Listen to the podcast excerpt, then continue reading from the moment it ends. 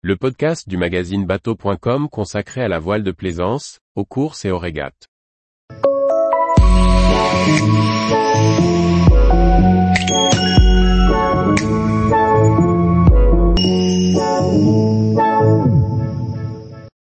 Fortune de mer, quand les aborigènes revendiquent un bateau échoué.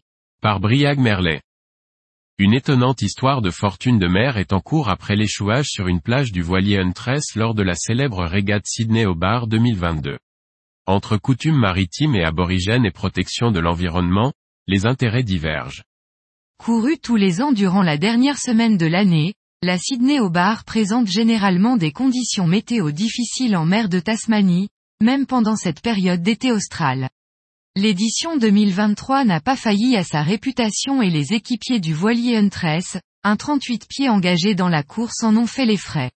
Après une collision avec un objet flottant, l'équipage a souffert de dommages sur la direction du bateau et finalement été évacué, laissant le bateau à la dérive à 80 milles de la côte de Tasmanie.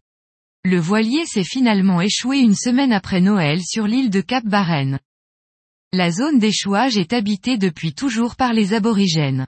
Le Conseil aborigène de Tasmanie a rapidement demandé aux propriétaires de Huntress d'évacuer le voilier face aux craintes qu'il ne se rompe sur la plage et ne provoque des dégâts sur l'environnement, notamment en perdant du carburant ou du matériel. L'opération de sauvetage a pu être menée avec succès, le voilier étant remorqué en un seul morceau jusqu'à une marina voisine. L'histoire aurait pu s'arrêter là, avec une fin heureuse mais un rebondissement imprévu a émergé en ce début janvier 2023.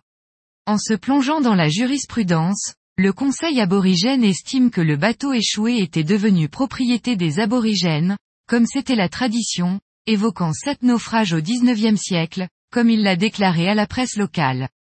Il réclame donc au propriétaire un dédommagement pour avoir retiré le voilier sans sa permission. Si le précédent peut inquiéter le plaisancier, il est l'occasion de rappeler les règles générales de droit du sauvetage en mer. Si les sauveteurs peuvent réclamer des dédommagements, le titre de propriété d'un voilier perdu sur la côte reste à son propriétaire malheureux. Tous les jours, retrouvez l'actualité nautique sur le site bateau.com. Et n'oubliez pas de laisser 5 étoiles sur votre logiciel de podcast.